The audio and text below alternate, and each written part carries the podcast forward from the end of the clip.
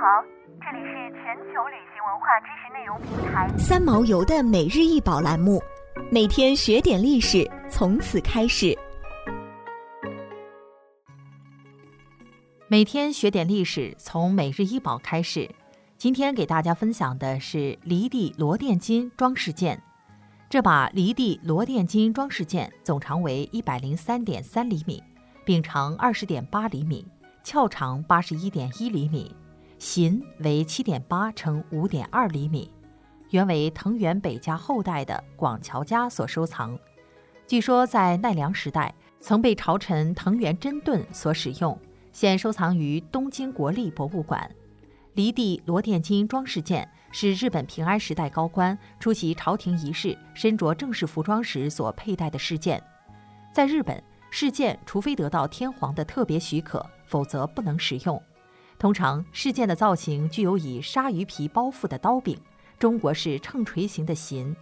型就是加装于刀柄与刀身相接触向两旁凸起的部分。另外，饰件上还具有刀鞘和刀柄皆施加长形金属饰件的特征。离地罗甸金装饰件整体细长而略微弯曲，造型优美，采用了镀银的金属底板，再施加镀金的高浮雕与透雕，表现出纤细的织菊纹，并在接近刀鞘口两处的上方加上山形的金属饰件。刀鞘上每段长形金属饰件之间则用了离地打底。离地就是撒上极细的金银粉，再涂漆研磨。离地是石绘技法之一，呈现效果像梨皮一样。这种凹凸不平的粗糙纹理的作用，不仅赋予物件与发亮的镜面漆不同的质感，提升艺术性感，而且还能防止打滑，使触摸和指纹等污渍不明显。其余部分再用螺钿的技法表现出长尾鸟的图案。螺是螺旋状贝壳类的总称，钿是钿装的意思。螺钿就是把贝壳按颜色、形状做成花样，镶嵌在漆器表面上作为装饰。螺钿在唐代时从中国传入奈良时代的日本。从离地罗甸金装饰件的整体可以窥见，日本从中国吸取的技术上开始发展起来独特的审美样式和偏好。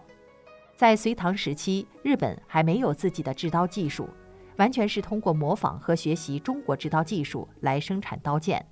日本人以谦卑的姿态求学于唐王朝，先后派出了十余批遣唐使者来中国学习深造，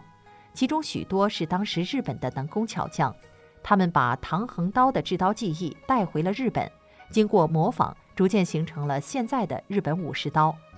离地罗甸金装饰件有着唐刀平直的特色，但是在尾端却已经开始有了日本刀特有的弧度。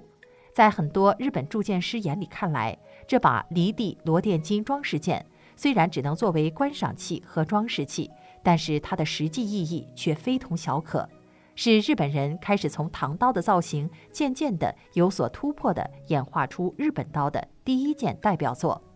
离地罗甸金装饰件在日本刀的历史上有着承上启下的作用，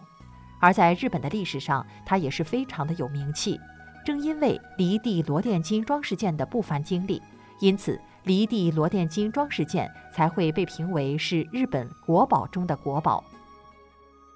想要鉴赏国宝高清大图，欢迎下载三毛游 App，更多宝贝等着您。